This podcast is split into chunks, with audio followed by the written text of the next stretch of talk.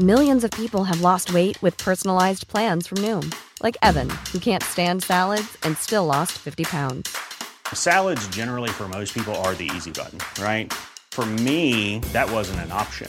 I never really was a salad guy. That's just not who I am. But Noom worked for me. Get your personalized plan today at Noom.com.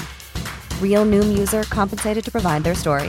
In four weeks, the typical Noom user can expect to lose one to two pounds per week. Individual results may vary. Heraldo Podcast, un lugar para tus oídos. Noticias del Heraldo de México.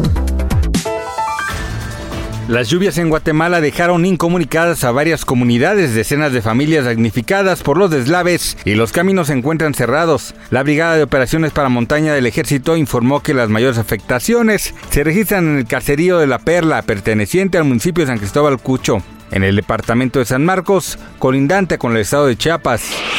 El rey Carlos III recibió en el Palacio de Buckingham los restos de su madre, la reina Isabel II. Antes de su llegada, el cortejo fúnebre se paseó por las calles de Londres, donde recibió una ovación pese a la lluvia. El ataúd de la soberana, que falleció el pasado jueves con 96 años en el castillo de Balmoral, en Escocia, fue trasladado en un avión de la Real Fuerza Aérea Británica desde Edimburgo a la base militar de Northolt, a las afueras de Londres, desde donde recorrió unos 25 kilómetros en un vehículo fúnebre hasta el centro de la capital británica.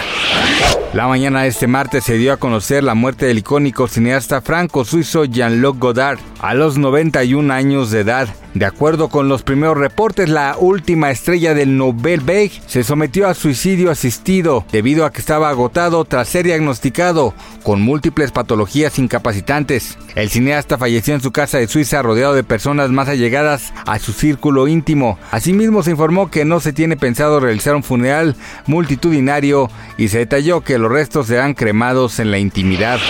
José Eduardo Derbez, hijo del actor Eugenio Derbez, concedió una entrevista para distintos medios de comunicación para hablar sobre el estado de salud de su papá, quien hace unos días fue intervenido de emergencia. José Eduardo explicó que la caída sucedió cuando Eugenio estaba jugando con un aparato de realidad virtual y se rompió el hombro en varias partes, por lo que lo tienen sedado para que no sufra. Gracias por escucharnos, les informó José Alberto García.